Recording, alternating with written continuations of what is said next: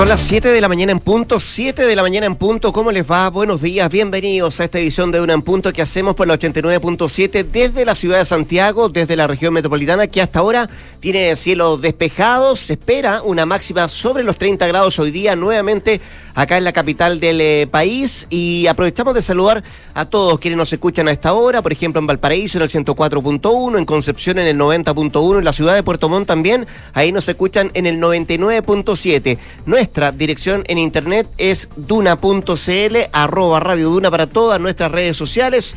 No solo nos puede escuchar, también ver a través de nuestro streaming, ahí en nuestra dirección en internet y tenemos tantas cosas que revisar, tantas cosas que hablar. Vamos a hablar de pensiones, vamos a hablar también de pensiones de gracia y la revocación que está pensando el presidente de la República, Gabriel Boric. Vamos a hablar también de ISAPRES, de los efectos que todavía siguen generando las cenas en la casa de Pablo Salaquet.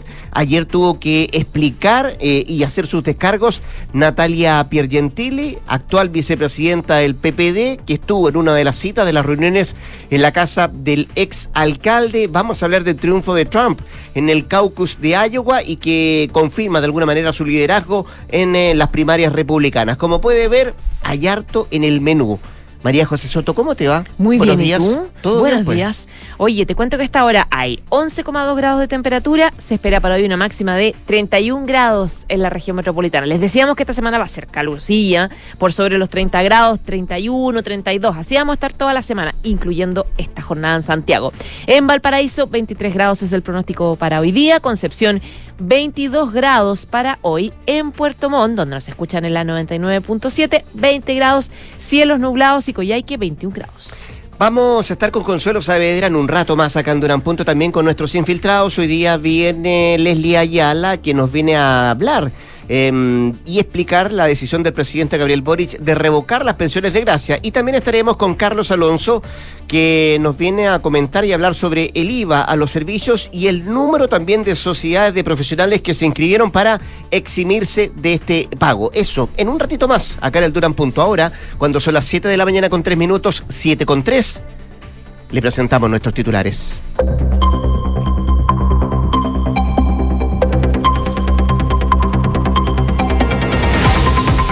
La Comisión de Trabajo aprobó la reforma provisional con la fórmula del 3 y 3 y el aumento de la pensión garantizada universal.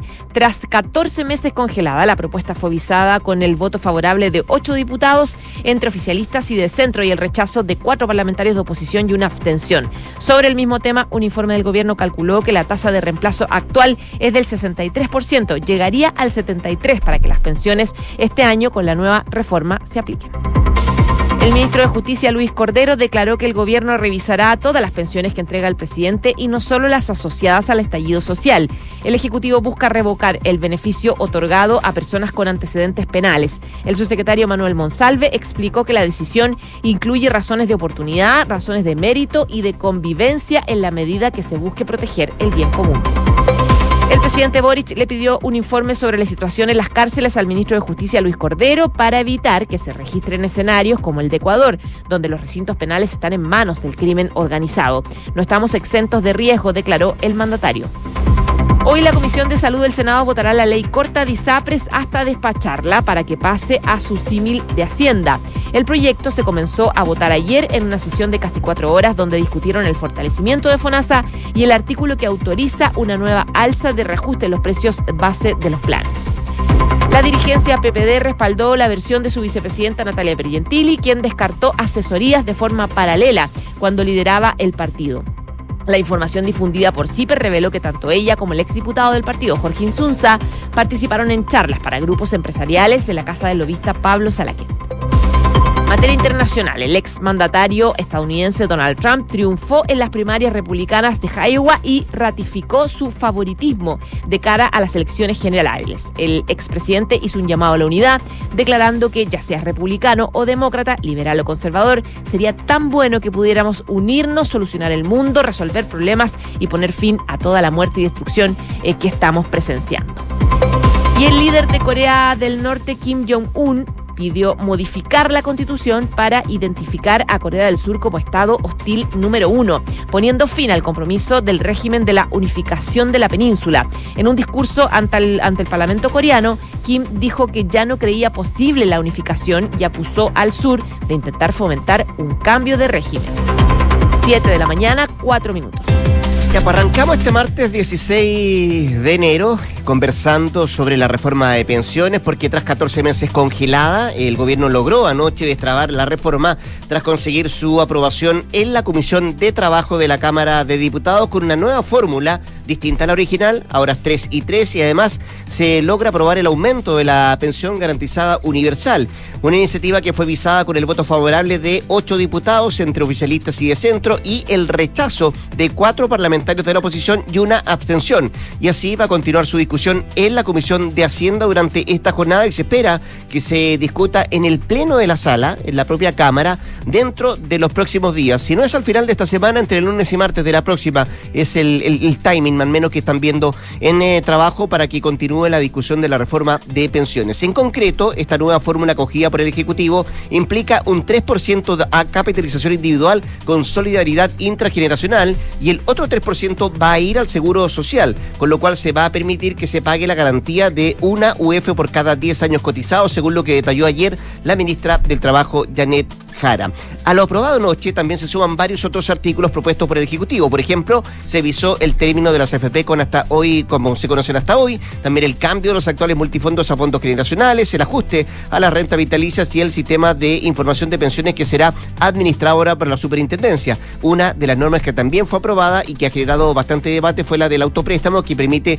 retirar hasta un millón de pesos para luego devolverlo entre mm, los acapites que incluye esta reforma que, insisto, anoche fue aprobada aprobada por la Comisión de Trabajo. También se dio luz verde a los ajustes al pilar voluntario, al seguro de invalidez y también de sobrevivencia, además del aumento de la pensión garantizada universal a un máximo de 250 mil pesos para siempre y cuando las condiciones tributarias así lo permitan. Eso es lo que detalla este informe. Había caras alegres en la Comisión de Trabajo, particularmente de quienes votaron a favor de la reforma. Escuchemos lo que dijo el presidente de esta instancia, el eh, diputado del Partido Socialista Juan Santana, una vez aprobada y destrabada esta reforma en esa comisión de la Cámara de Diputados. Después de casi 14 meses desde que se presentó la reforma, hemos logrado avanzar en una cuestión que es sustancial, como es despachar esta reforma de la Comisión de Trabajo. Después de 14 meses en donde el gobierno ha hecho múltiples intentos para poder llegar a un acuerdo con los partidos de oposición, hemos logrado avanzar en la Comisión de Trabajo. Y por cierto, que lamentamos y no entendemos el rechazo a estas normas que se han puesto hoy día a votación por parte de la oposición en circunstancias que fue el propio gobierno del expresidente Piñera quien promovió una fórmula de similares características. Las palabras del presidente de esa comisión, la Comisión del Trabajo, el eh, diputado socialista Juan Santana, haciéndose cargo entonces de esta aprobación anoche en la comisión y que mm, relanza un punto que, por cierto, eh, tiene harto de asidero en cuando se habla del 3 y 3, que era una fórmula que se había hablado hace bastante rato también, que era una propuesta que se había hecho en gobiernos anteriores y que eh, vuelve hoy día a surgir a raíz de este mm, acuerdo que logra el gobierno con algunos parlamentarios no alineados. Em, ¿Cuál es la expectativa de este proyecto? ¿Qué es lo que va a pasar de aquí en adelante? Habló el jefe de bancada de Renovación Nacional, Frank Sauerbaum. El gobierno aprueba un proyecto que se hace de la propiedad de los fondos de los trabajadores y que levanta una expectativa que no va a poder cumplir, porque se ha negado a aumentar la pensión garantizada universal a 250 mil pesos a la brevedad, sino que lo ha proyectado a seis años más. Y además, eh, los beneficios que supuestamente va a ser este sistema de reparto son muy escasos y muchos chilenos van a quedar afuera eh, de este beneficio. Por lo tanto, la expectativa que se ha levantado con este proyecto no se va a cumplir. No se va a cumplir, decía Sauerbaum, a propósito de lo que se aprueba anoche en la Comisión de Trabajo. Insistimos, tiene que pasar a la Comisión de Hacienda, de ahí a la sala de la Cámara de Diputados y probablemente ahí el gobierno va a contar con los votos eh, para sacar adelante la reforma de pensiones. Otra cosa es lo que puede ocurrir en el Senado, una cosa distinta ahí en la Cámara Alta, donde la derecha tiene exactamente la mitad de los escaños y por lo tanto el Ejecutivo no le basta solo con el apoyo de los tres senadores de la democracia cristiana y también los del Partido Demócrata socialdemócratas debe convencer a los independientes, por ejemplo, a Garín Bianchi, también a Fabiola Campillay y también a un legislador de la oposición, al menos para conseguir la mayoría y lograr eh, que siga avanzando esta reforma en, eh, en el Senado. Así que será una realidad totalmente diferente. Lo complejo y lo concreto para el Ejecutivo, para la ministra del Trabajo, Yaret Cara, es que por ahora no se ha movido ni un centímetro la derecha en su posición de no dar el voto si es que efectivamente lo que ellos plantean, que el 6% vaya directamente a cuentas individuales. 7 de la mañana con 10 minutos. Escuchas, Duna en punto. Bueno, ya casi 15 semanas, 15, no, 15 días, dos semanas del cese legislativo, es decir, que ya terminen sus funciones en el, en el Congreso y hay un apuro desde la moneda por agilizar proyectos como la reforma previsional, pero también la reforma de ISAPRES. Ayer hubo novedades en el tema, de hecho, ayer la Comisión de Salud del Senado aprobó la cobertura complementaria de FONASA y hoy día es un día bien importante porque la Comisión de Salud eh, pretende terminar ya de despachar esta ley que, recordemos, intenta darle una salida a la crisis de la salud. El proyecto comenzó a votarse ayer en la sesión, luego de casi cuatro horas, donde se discutieron dos puntos importantes, que son el fortalecimiento de FONASA y también el artículo que autoriza una nueva alza de reajuste en el precio base de los planes. Los senadores están obviamente con eh, un apuro eh, porque hay un plazo fatal y es el fijado por la Corte Suprema para implementar el fallo que mandata a las ISAPRES aplicar la nueva tabla de factores a todos los afiliados y restituir los cobros en exceso y por eso la Comisión de Salud del Senado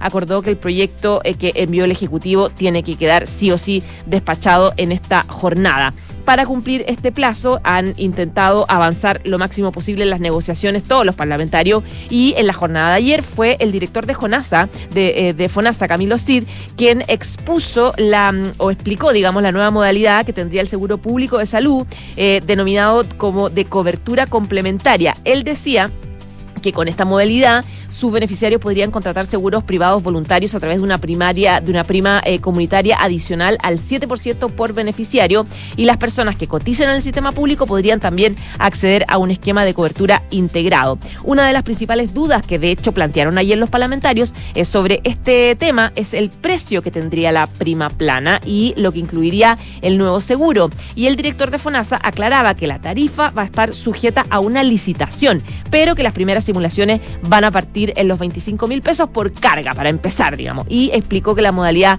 va a cubrir hasta el 70% del valor de las prestaciones. Con todo, hoy esperan entonces avanzar en este proyecto, específicamente la Comisión de Salud del Senado, para terminar de despachar la ley corta que intenta darle una salida a esta crisis. 7 de la mañana con 12 minutos. Estás escuchando Duna en punto. En eh, pleno debate sobre los niveles de inseguridad en nuestro país, que ha tenido varios capítulos, podríamos decir, uno, ayer, donde además hay una pugna entre el eh, gobernador de la región metropolitana, Claudio Rego, y el subsecretario del Interior, Manuel Monsalve, eh, respecto a si efectivamente el gobierno ha puesto todos los esfuerzos en tratar de evitar em, los niveles de seguridad que tenemos o inseguridad que tenemos hoy en el país, más allá, por cierto, del número de homicidios que se ha ido aumentando, particularmente acá en la región metropolitana. Bueno, en, dentro de ese marco, y también de lo que vivimos o vimos la semana pasada respecto a lo que estaba pasando en el Ecuador es que el presidente de la República, Gabriel Boric, le ha pedido al ministro de Justicia, Luis Cordero, un informe sobre la situación que enfrentan las cárceles acá en nuestro país. Una petición que se da además, eh, como decíamos, en el marco de la situación que está viviendo el Ecuador y donde el gobierno se ha preocupado de decir que no vivimos en una situación similar o que estamos lejos de em, tener algo parecido de lo que ha pasado en ese país. De hecho, el presidente Gabriel Boric destacó que en Chile los recintos penales no están en manos de los delincuentes como en otros países de la región. Y la petición del presidente implica además adoptar medidas de corto plazo como también impulsar las medidas de reinserción para cortar, decía el presidente, el círculo vicioso de la delincuencia. Em, palabras del mandatario eh, ayer en regiones donde decía que en América Latina un gran porcentaje de las cárceles están en manos de los mismos reclusos y son centros y escuelas del delito y en donde mientras más gente metemos presa, más carne de cañón sumamos para poder seguir con este mismo círculo vicioso. Era lo que se tenía el presidente Boric. Y en ese sentido informó que le pidió al ministro Cordero un informe respecto a la situación de las cárceles para tener la certeza de que lo que hemos visto en otros países de América Latina no nos vaya a ocurrir, no nos vaya a suceder acá en Chile.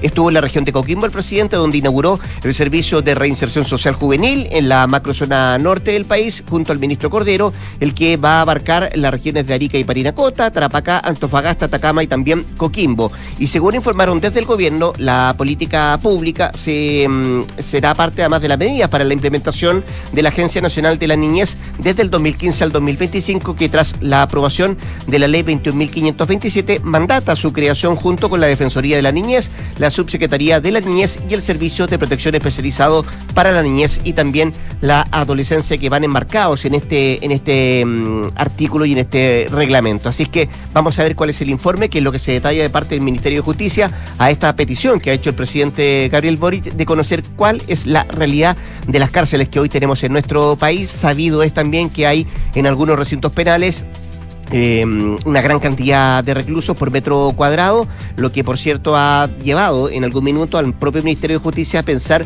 en la creación de otras cárceles en em, diferentes partes del país. Así que es una de las medidas que se adoptan, tomando en cuenta los niveles de seguridad o la crisis de seguridad que está viviendo hoy por hoy nuestro país y en este caso importante saber cuál es la realidad que viven los recintos penales acá en Chile. 7 de la mañana con 15 minutos. Estás en Duna en Punto.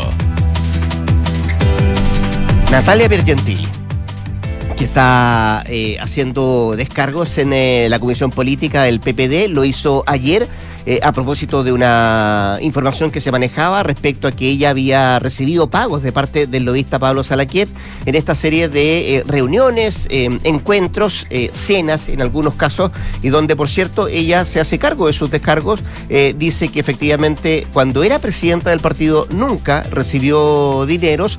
Eh, pero no solamente se hace cargo de esto, eh, sino que también es bien crítica respecto a quienes la han criticado, particularmente el Frente Amplio y también eh, algunos parlamentarios del socialismo democrático.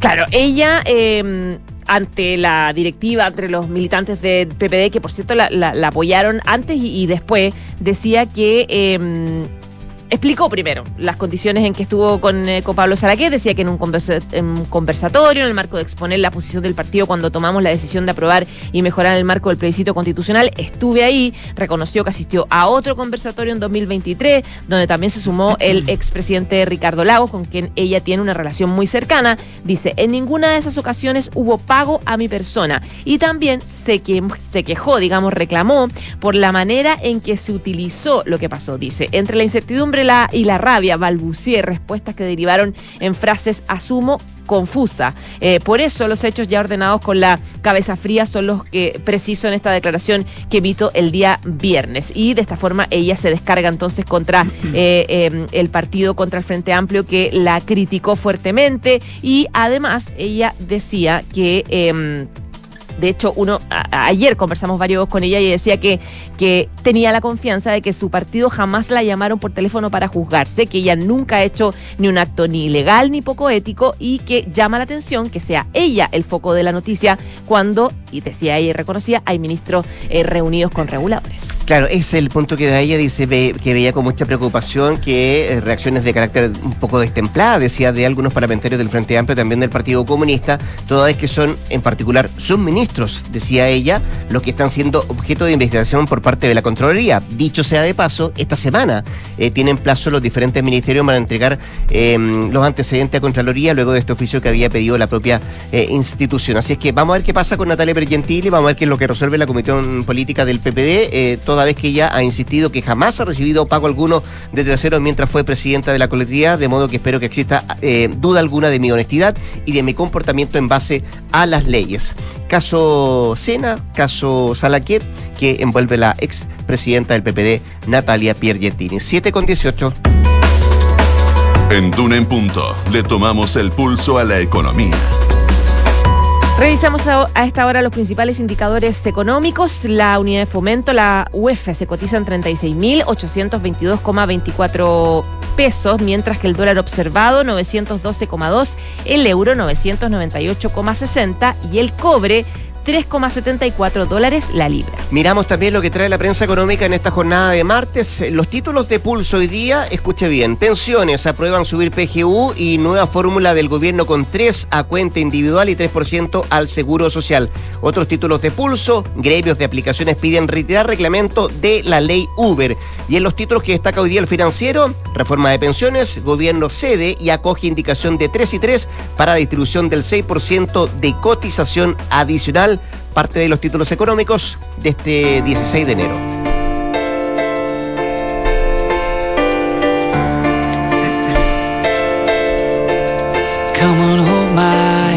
Robbie William Field a propósito de que reconoció públicamente que está sufriendo un episodio nuevo, complejo en su estado de salud. Él le llama tristeza de enero. El ex cantante de Tate Duck tiene 49 años, quien ha sufrido ya de depresión en ocasiones anteriores, dice que ahora se siente abandonado en un espacio en blanco.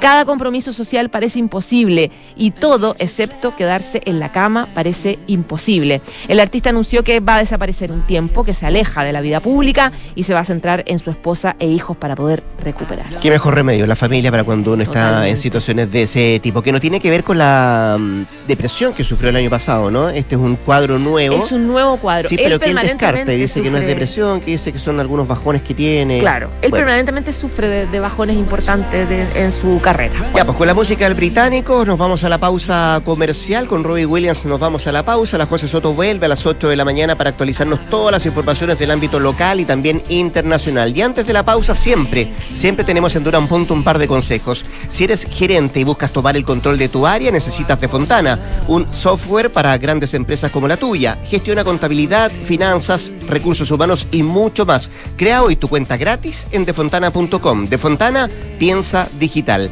Y en Clínica Santa María siguen creciendo en La Reina, ahora con el nuevo laboratorio Príncipe de Gales. Cuentan con más de 500 exámenes con la calidad y seguridad que siempre entrega Clínica Santa María. Los puedes visitar en Príncipe de Gales 9140. Clínica Santa María, especialistas en ti.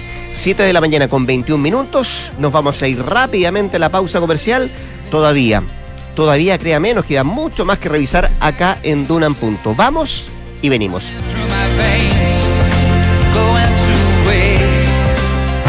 Tenemos una noticia que queremos compartir contigo. El Sodexo Beneficios e Incentivos que conocías cambió y ahora somos Plaxi. Porque tu cheque restaurante siempre evolucionó y ahora es Plaxi. Para que disfrutes más de todos esos momentos que realmente importan. Descubre nuevas experiencias y no lo olvides, ahora somos Plaxi. Bienvenidos a la mirada Plaxi de la vida. Conoce más en plaxi.cl. Clínica Santa María sigue creciendo en la comuna de La Reina, ahora con un nuevo laboratorio. Contamos con más de 500 exámenes con la calidad y seguridad que entrega Clínica Santa María. Visítanos en Príncipe de Gales 9140, Espacio Urbano La Reina. Más cerca, más cómodo. Clínica Santa María, especialistas en ti.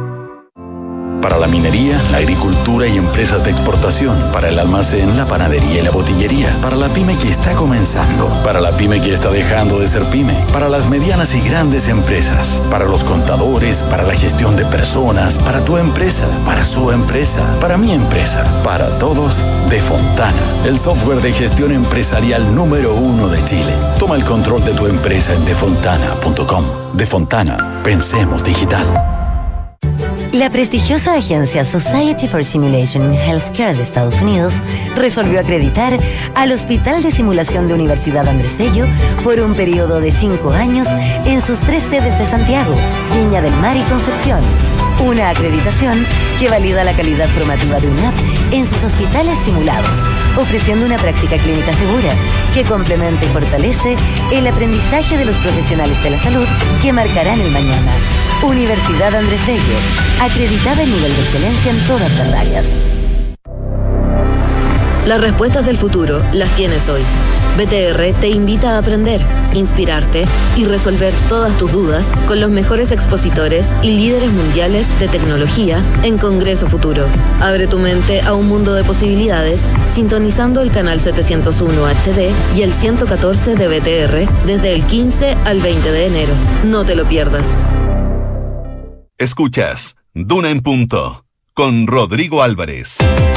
7 de la mañana con 23 minutos de la reforma de pensiones, de lo aprobado anoche en la Comisión del Trabajo del Futuro, además de esta discusión que se viene ahora en la Comisión de Hacienda. Queremos hablar con el diputado de la Unión Demócrata Independiente, Guillermo Ramírez, miembro justamente de esa Comisión de Hacienda de la Cámara de Diputados. ¿Qué tal, diputado Ramírez? ¿Cómo le va? Buenos días, gracias por atender la llamada de Duna. No, muchas gracias a ti, Rodrigo. Buenos días. Oiga, antes de entrar al fondo del tema, eh, quería preguntarle eh, cuál es la opinión o cómo lo interpretan ustedes esto que la ministra Jara, que el gobierno en lo concreto, desoyera la advertencia de su sector de rechazar la propuesta e insistiera con esta nueva fórmula que se adquiere o que se adopta antes de que entrara a discusión a la Comisión de, de Trabajo. ¿Cómo, ¿Cómo lo explican, cómo lo entienden, cómo lo interpretan en su sector? Bueno, este gobierno es un gobierno que ha demostrado siempre ser muy maximalista de que van por todo y después se quedan con nada.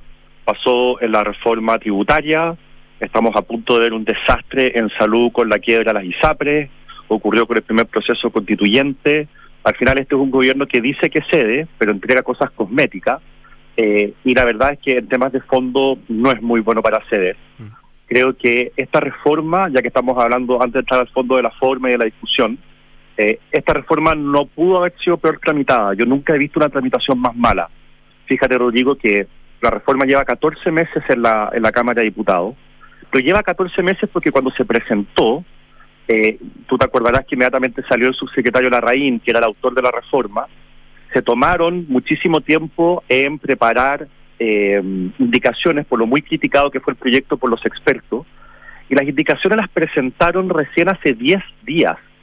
Esto es responsabilidad del gobierno, que ellos hayan demorado un año en presentar indicaciones para hacer otro proyecto completamente distinto, no es responsabilidad de la oposición, es responsabilidad del gobierno. Las presentan hace 10 días y nosotros, obviamente, como el proyecto cambió completo, eran 300 indicaciones, 200 páginas, eh, pedimos lo que se pide en cualquier tramitación de cualquier proyecto de ley, grande o chico, que es, bueno, hay un proyecto de ley sobre la mesa, eh, que venir los expertos a exponer, uno eh, propone cada parlamentario, propone invitados para que vayan a la mesa, expongan. Bueno, frente a esa tramitación que es lo normal, que es lo obvio, el gobierno se negó. Esta es una reforma que se aprobó en tiempo récord, eh, sin oír a ningún experto, sin que los parlamentarios pudiesen debatir, sino que simplemente se empezó a poner desde hace 10 días atrás y hasta el día de hoy en votación los cientos de artículos que había que votar, eh, sin los números sobre la mesa. El gobierno eh, en la comisión muestra siempre las conclusiones de sus estudios, pero nunca muestra los números, el Excel. Sobre esto se han quejado las universidades que han pedido los números y no se los han dado, los centros de estudio, los centros de pensamiento, distintos expertos.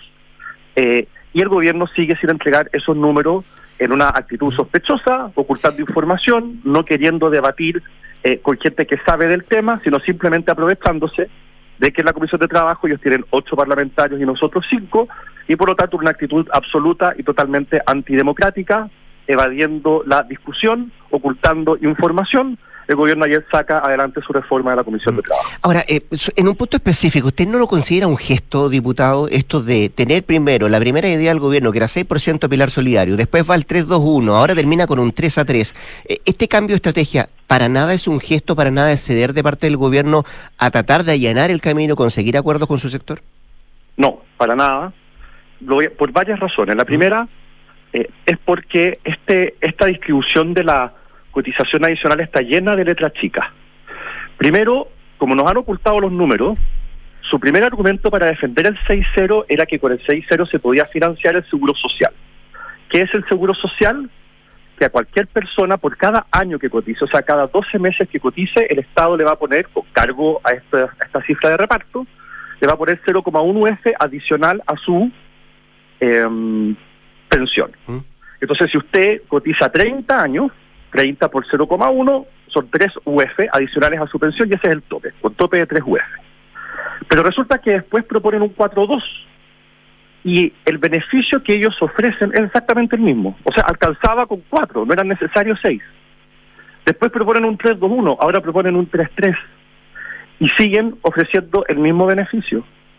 Entonces uno se pregunta, ¿y alcanzará a pagarse ese mismo beneficio con, un- con dos puntos de reparto? ¿Alcanzará con un punto?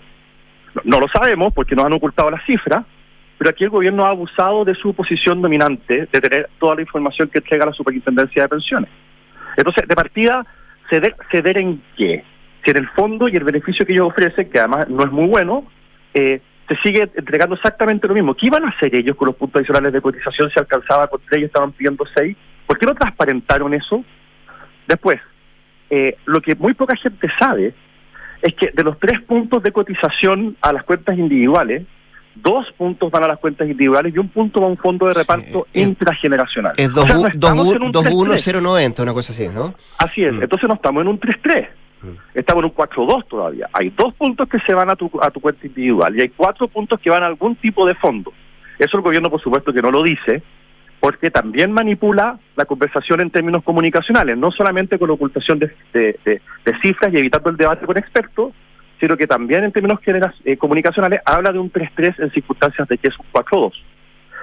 La tercera razón es que la letra chica de esto es impresionante. Tú sabes que yo te comentaba hace un rato que estos tres eh, a las que tú podrías aspirar como máximo de cotización adicional, que son 100 lucas, eh, por este famoso seguro social, que no es otra cosa que un reparto, eh, a ti te van a descontar de esa plata todo lo que tú hayas ahorrado en tu cuenta individual con el 3% que se supone que va a tu cuenta individual. Para ponerlo en castellano, si tú con los tres puntos adicionales de cotización que van a tu cuenta individual pasas las tres UF de pensión, el seguro social no te afecta absolutamente nada, no te da ni un solo peso de seguro social. O sea, aportaste a un fondo durante toda tu vida y no vas a ver ni un peso de vuelta de que tú te autofinanciaste las tres UF.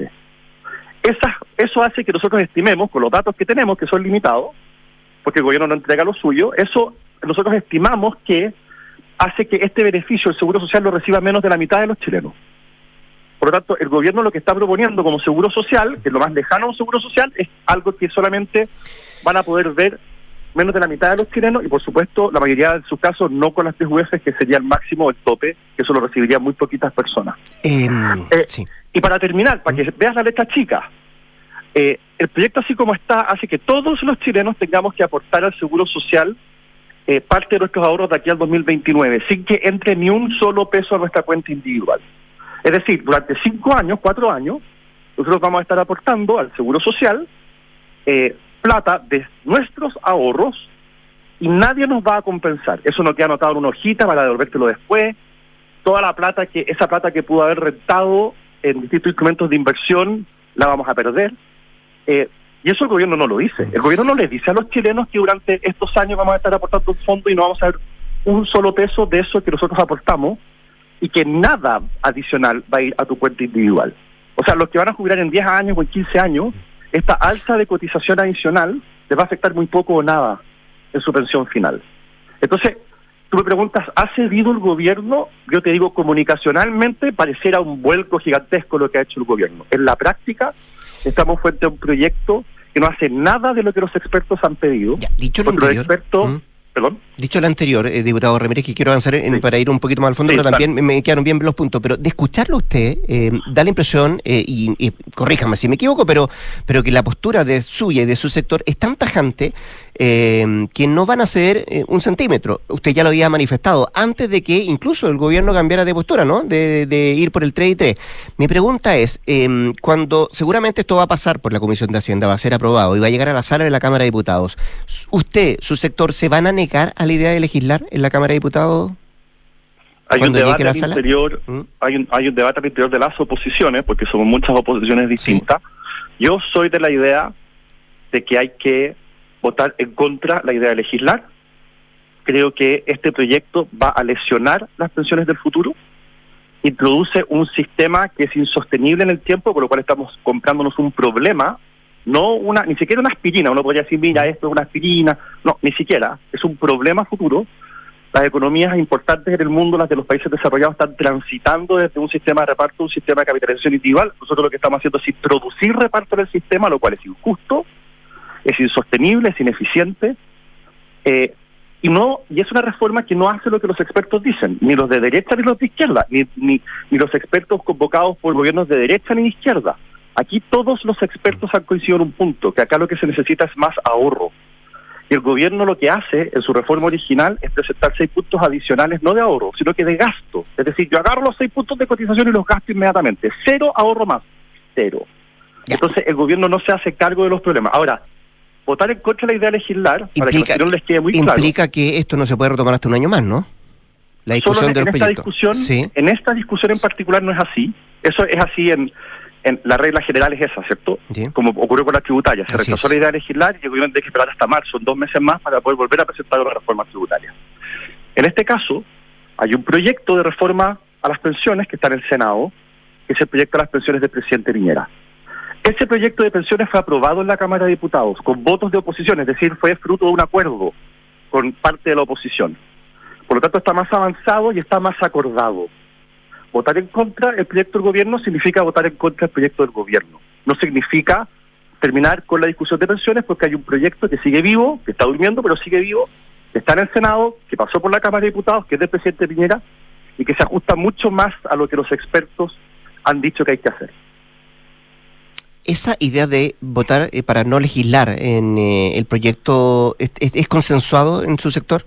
¿Están todos No convencidos? todavía. Sí. No todavía. Mm. Eh, en nuestro sector hay muchas dudas respecto a lo que estamos, eh, de pero lo que estoy diciendo. ¿Pero en Chile vamos? ¿En Chile vamos hay la idea de duda, legislar. diputado? ¿Perdón? ¿En Chile vamos hay duda o, o en republicano? Mira, yo he conversado con, con Chile Vamos, he conversado con, con otras oposiciones eh, más de centro y hay dudas. Eh, no he conversado con republicanos, pero va a llegar el momento de hacerlo. Eh, yo insisto, yo creo que hay que votar en contra de la idea de legislar, sobre todo porque existe el otro proyecto que puede sufrir también modificaciones del presidente Piñera en el Senado. Esto no implica retrasar un año la discusión de pensiones, eh, pero voy a tener que convencer a nuestra gente. Mm. Eh, no soy el único, por supuesto, que está en esta postura, hay otros.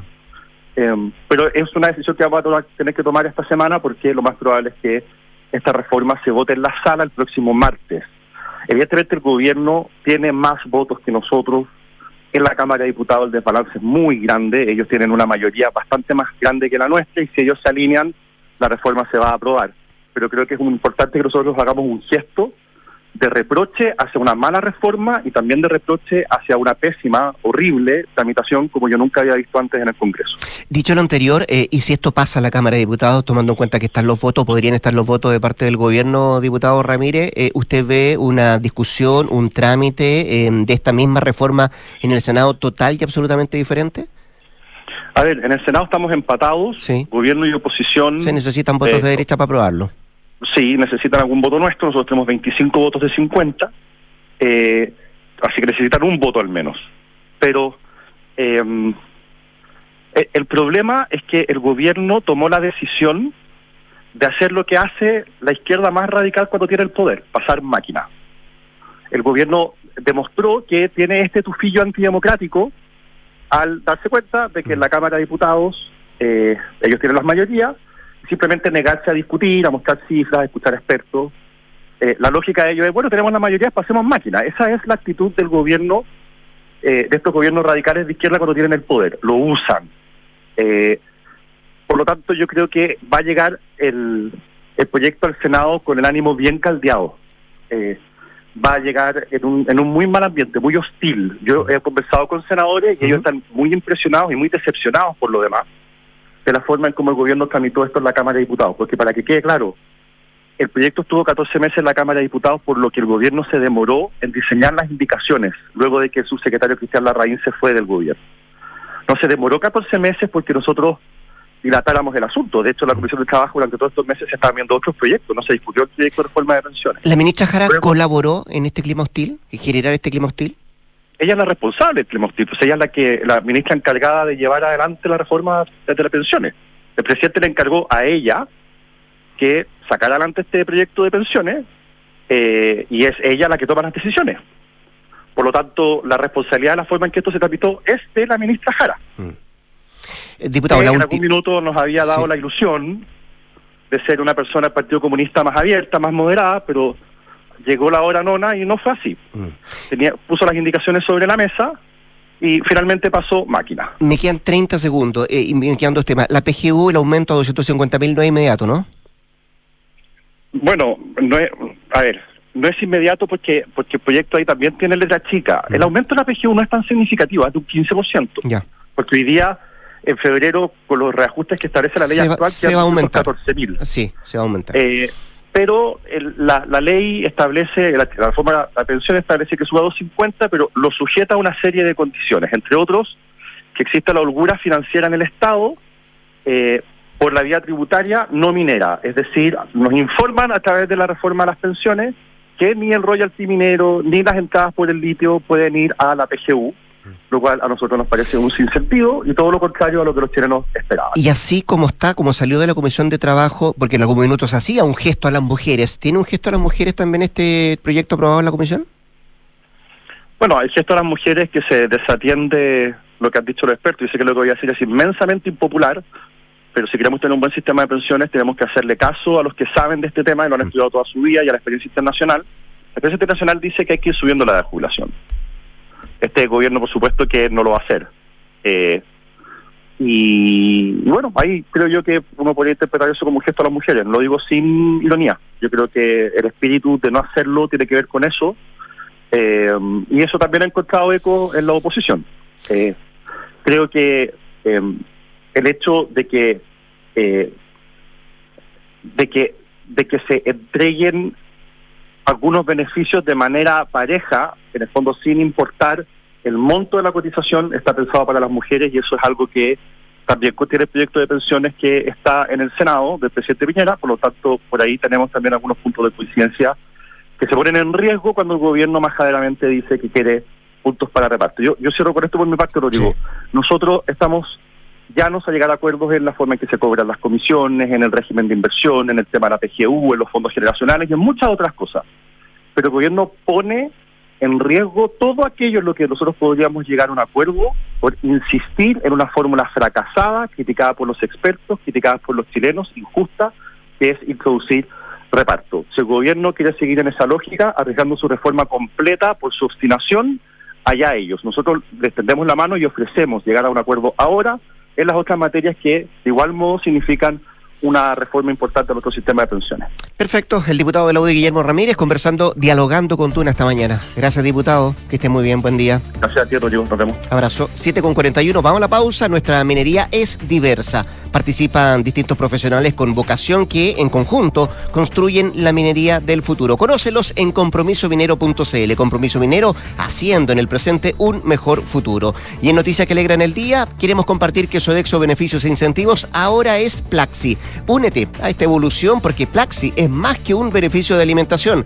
Bienvenidos a la mirada Plaxi de la vida. Nos vamos a la pausa rápidamente y al regreso Consuelo Saavedra y nuestros infiltrados. Carlos Alonso, Leslie Ayala, Candunan. Punto. Vamos y venimos.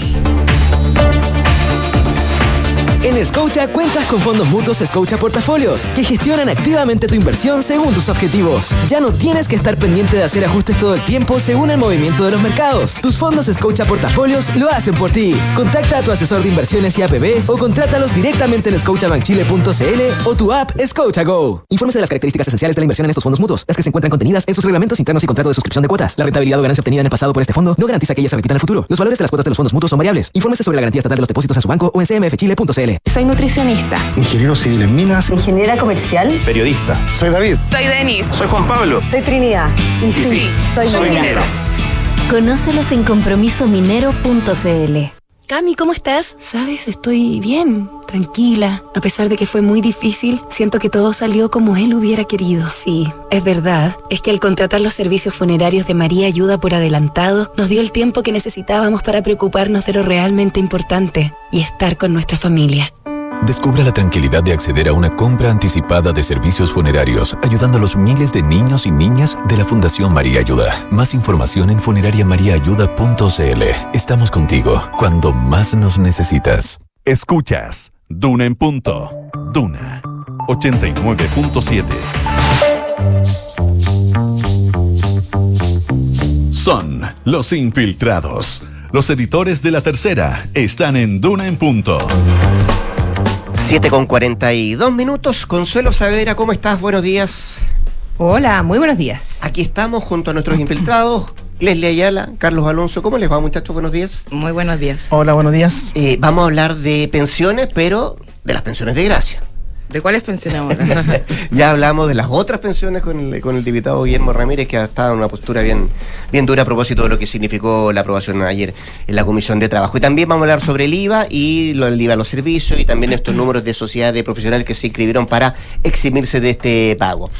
Doña Leslie Ayala, pensiones de gracia. Revocación por parte del presidente. No va a esperar la ley. No va a esperar la ley, eso fue anunciado ayer por el subsecretario del Interior, Manuel Monsalve, lo que cambia un poco la postura que había tenido, de hecho, en octubre pasado, eh, la propia titular de la cartera, la ministra del Interior, Carolina Toa, quien había dicho que solamente se podía eh, terminar con estos beneficios para quienes incumplieran con los requisitos eh, vía mediante esta ley que se está tramitando. Sin embargo, ayer en un giro administrativo, podríamos decir que quizás tiene eh, también su respaldo en, el especialista del, ramo que es el ministro de Justicia, Luis Cordero, eh, se reinterpreta este reglamento, se hace una modificación según eh, estableció de hecho el subsecretario Monsalve y finalmente se deja en manos del presidente esta facultad para revocar, invalidar, que son dos procesos distintos. Hoy no me había puesto esto.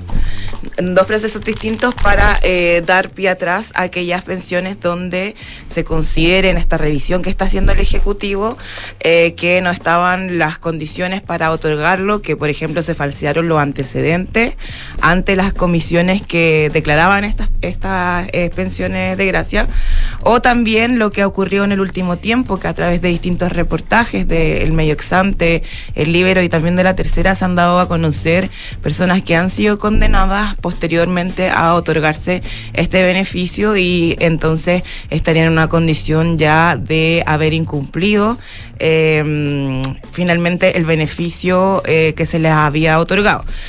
Eh, tenemos esta situación, eh, sin embargo, va a haber un problema acá, y es que primero está el tema político, este gobierno se comprometió con ciertas agrupaciones que tienen que ver con personas que fueron lesionadas, la mayoría de ellas son trauma ocular, en el contexto de las manifestaciones del estallido social y también lo que ocurrió, ¿se acuerdan?, con el tema de los deno- autodenominados presos políticos de la revuelta.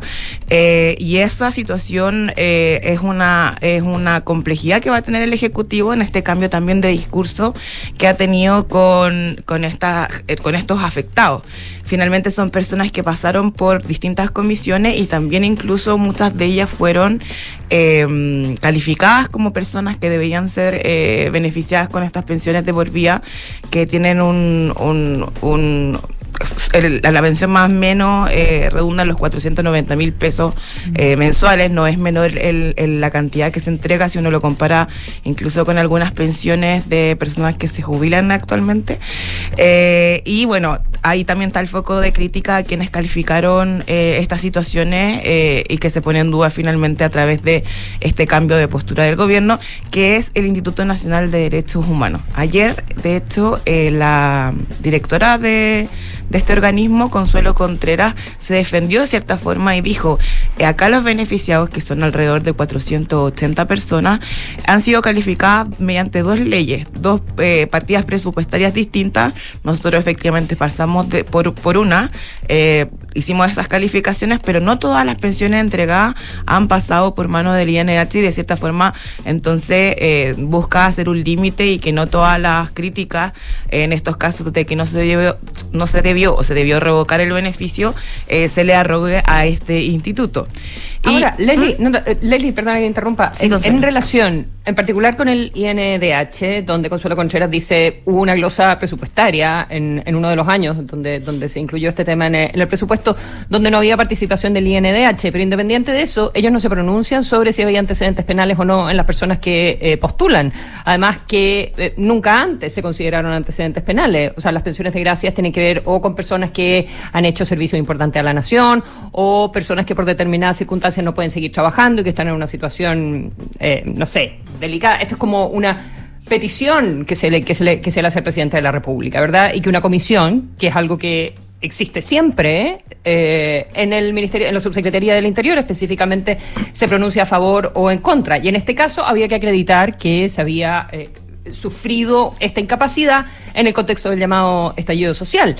Entonces, el INDH no tiene por qué pronunciarse, creo yo, eh, sobre si había antecedentes penales o no. Y en relación a la nueva interpretación de la ley que hace el, el gobierno, la verdad es que es una interpretación de revocación de un acto administrativo. Por lo tanto, el mismo eh, subsecretario Monsalve dijo que las personas, una vez sí, que se revocaban y una vez que se revocaran estos beneficios, podían ir a la justicia también ellos a, a pueden, discutirlo, claro, porque pueden- es una interpretación nomás. Claro, es una interpretación y por eso yo les decía, eh, aparte de la complejidad que va a tener con las agrupaciones que eran cercanas al, al, proyecto del presidente Gabriel Boric, también se viene esta posible eh, avalancha de recursos eh, a quienes sean... Como se dice, cuando, cuando se le quita el beneficio finalmente. Revoquen, se- claro. claro. cuando se le revoque o invaliden estas pensiones, claro, estas personas pueden recurrir a la justicia mediante recursos de protección y finalmente entonces tampoco se va a parar el beneficio mientras se vea el fondo de estos asuntos. Entonces Mm. hay una situación ahí compleja en este cambio, justamente como decía Consuelo, de interpretación eh, de cuáles son las facultades y si se necesitaba o no una ley. En octubre la ministra Toa decía que se- solamente se necesitaba a través de una ley poder hacer estos actos administrativos. Sin embargo, ahora tenemos otra visión del Ejecutivo y es más, ayer cuando se presentó la comisión, el subsecretario Monsalve no habló desde un punto de vista de, claro, como decía la Consuelo, quienes tramitaron estas eh, pensiones de gracia fue la subsecretaría de Interior, en específico la cartera que dirige el subsecretario Monsalve. Sin embargo, él viene a dar un mensaje por parte del presidente de la República. Él dice, quiero reiterar aquella disposición del presidente Boric, primero para entregar una facultad para revocar, segundo, que esa facultad sea retroactiva. Y quiero reiterar que el presidente de la República no va a esperar la ley para ocupar la facultad administrativa, es decir, ya esto es una decisión zanjada desde lo más alto del Ejecutivo, de hecho, de cierta forma, la pauta que tenía el ministro Cordero que en el lanzamiento del nuevo... eh, servicio que reemplaza al Sename se vio un poco empa- empañado por este anuncio, ya que todas las preguntas se fueron a quien es como el vocero jurídico del gobierno y quien respaldó también esta mirada de que se pueden revocar e invalidar los beneficios con el mero hecho de un acto y un eh, cambio en el reglamento eh, que ¿Y finalmente... ¿Sabemos cuántas personas van, a- eh, van a ser afectadas por la revocación o, o esto es algo que se va a evaluar? Porque además no van a ser solo personas, según leí, en el contexto del estallido social. Claro, eh, se están revisando al menos lo que tiene que ver con estallido social, son 480, pero se le ha solicitado a la división jurídica que dirige la abogada Lupi Aguirre hacer un barrido total para no encontrarse en el futuro con estas situaciones que han sido develadas, es decir, personas que recibiendo el beneficio luego cometieron un delito. Los antecedentes penales, como tú bien decías, Consuelo, no eran algún tipo de, eh, de, de situación que lo sacara del beneficio porque era un beneficio hacia el futuro, es decir, independiente si hubieran cometido o no antes delito, eh, se les estaba entregando esta pensión de gracia justamente por lo que había ocurrido en el contexto de las lesiones graves que debían ser calificadas eh, dentro del estallido social.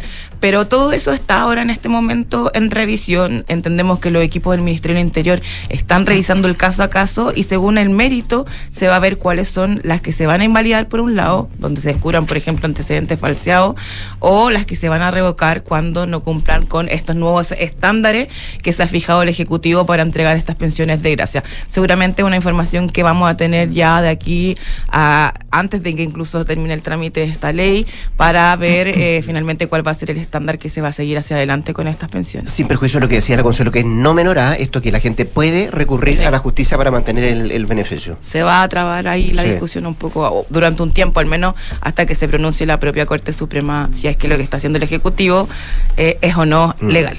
Ya, pues vamos a ver qué es lo que pasa en este tema. Vamos a otro tema con Carlos Alonso. Iba a los servicios de don Carlos Alonso. ¿En qué estamos? Claro, porque eh, esta ley que mm, se legisló durante el último, los últimos meses del gobierno de, Sebastián Piñera, que fue precisamente entre diciembre del 2021 y enero del 2022, es- esto se legisló en el marco del financiamiento de la pensión garantizada universal, que era eh, eliminar la exención que tenían los IVA, a que tenían los servicios, que no pagaban, cualquier tipo de servicio no pagaban IVA. Sin embargo, como necesitaban recursos para eh, financiar la, implementación de la PGU, se eliminaron algunas exenciones y una de ellas fue el IVA a los servicios. Esto, eh, bueno, se legisló, ¿no es cierto? Se aprobó en enero de 2022, pero se dio un plazo de un año para eh, que entrara en vigencia. Esto entró en vigencia el primero de enero del 2023. Sin embargo, en diciembre de 2022 hubo bastante debate con respecto a la aplicación de este, de este impuesto o la eliminación de esta ex- exención, porque el impuesto ex- existe, porque es el IVA, eh, donde varios colegios de profesionales eh, mandaron cartas al Ministerio de Hacienda pidiendo que se postergara la, la implementación de esta de esta, de esta ley. Eh, también hubo proyectos de acuerdo de algunos eh, parlamentarios, especialmente de los senadores demócratas, para también que se postergara la, la- implementación de la ley. Bueno, sin embargo, el gobierno la man- mantuvo la ley, no, no, no hubo ninguna postergación. Sin embargo, el Servicio de Impuestos Internos, a través de eh, circulares, estableció una serie también de, eh, entre comillas, eh, ex- exenciones a algunos servicios en particular. Uno de ellos son los servicios, eh, bueno, ambulatorios de salud, transporte de pasajeros y educación. Y también abrió una ventana para que eh, algunas, eh, algunas eh, prestadores de servicios se eh, conformaran bajo la figura de servicios profesionales, una figura que el servicio creó para que en ciertos casos pudieran mantener su, prestación de servicios sin pagar IVA. En un comienzo, o sea, la ventana que abrió el Servicio de Impuestos Internos fue por seis meses, es decir, entre enero de 2023 y junio del 2023, pero después la amplió durante todo el año pasado. Sea, Eh, el servicio, los servicios profesionales eh, es como la idea de los que trabajan a honorario. Eh, sí, pero más, pero, pero no, no, solo los honorarios, sino que son figuras, por ejemplo, como los servicios de cobranza, las administraciones de, de conserjería, por ejemplo. Son distintos tipos de servicios, pero no necesariamente honorarios. Claro, pero es que lo- la, la gente que trabaja en horarios tampoco paga el IVA. No, ellos se mantienen sin, eh, sin pagar el IVA. Sí, estos son como, eh, eh, como configuradores de sociedades, más que personas en particular. Sino que, por ejemplo, si una, una sociedad jurídica eh, o sociedad anónima, tenían que, eh, si no se transformaban en sociedades de profesionales, entraban a pagar IVA eh, a partir del año pasado, del 1 de enero del año pasado. Pero como el gobierno, o sea, Impuesto Interno generó esta ventana, varias sociedades de, se- de, que prestaban servicios, como por ejemplo los abogados o servicios de, asesorías comunicacionales, tuvieron que pasar a crear eh, sociedades profesionales si es que querían mantener eh, exento el pago del IVA. Eh, lo que sí había un requisito en particular del, para poder eh, estar bajo la sociedad de profesionales que tenían que ser de, de profesiones similares, solo personas naturales y que no hubiera solo un socio capitalista, por ejemplo, que todos tenían que estar prestando servicios dentro de esa, de esa sociedad para poder mantenerse eh, sin pagar el, IVA. Eh, bueno, esto ya está, bueno, se, terminó el plazo de, de la inscripción y el- la cifra total fue de 15.683 sociedades de profesionales que se crearon durante el año pasado. Eh, se esperaba que fueran quizás un número mayor. El servicio no tiene, no tuvo un, como un consolidado de cuánto era el, universo de personas que podían o de sociedades que se podrían crear.